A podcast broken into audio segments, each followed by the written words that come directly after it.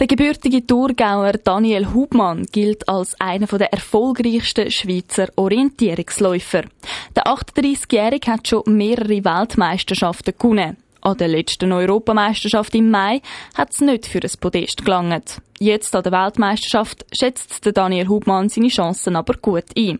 Und zwar in allen Disziplinen. Sprint, Mitteldistanz und Langdistanz. Mein Ziel ist, dass ich sicher mit einer Medaille heimkommen kann und ja, das wird sicher eine Herausforderung, weil es muss immer alles oder vieles passen für eine Medaille. Aber ich glaube, die Voraussetzungen sind gut und ich ja, bin optimistisch. Damit es dann das Mal aber wirklich mit der Medaille klappt, ist der Daniel Hubmann schon vor der WM auf Tschechien trainieren die Gebiete, wo die Wettkämpfe stattfinden, sind ganz anders als bei uns. Also dort hat es viel so Sandsteinformationen, wo man fast labyrinthmäßig den Weg durchfinden und das ist etwas, was wir in der Schweiz jetzt gar nicht haben und darum ist es wichtig vor Ort das können zu trainieren. Tschechien hat in letzter Zeit häufiger für Schlagziele gesorgt. Das aber nicht wegen der Weltmeisterschaft, sondern wegen der Corona-Fallzahlen, die wieder steigen.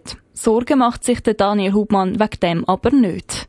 Im Moment, glaube ich, ist das eigentlich die Angst ein bisschen verstrichen. Oder ich bin jetzt auch zweimal geimpft und hoffe, dass ich so der sicheren Seite bin. Und viele in unserem Team haben, die einen haben es schon gehabt und andere sind auch geimpft. Also so ist ein bisschen entspannter, die ganze Lage, als vielleicht noch vor zwei, drei Monaten.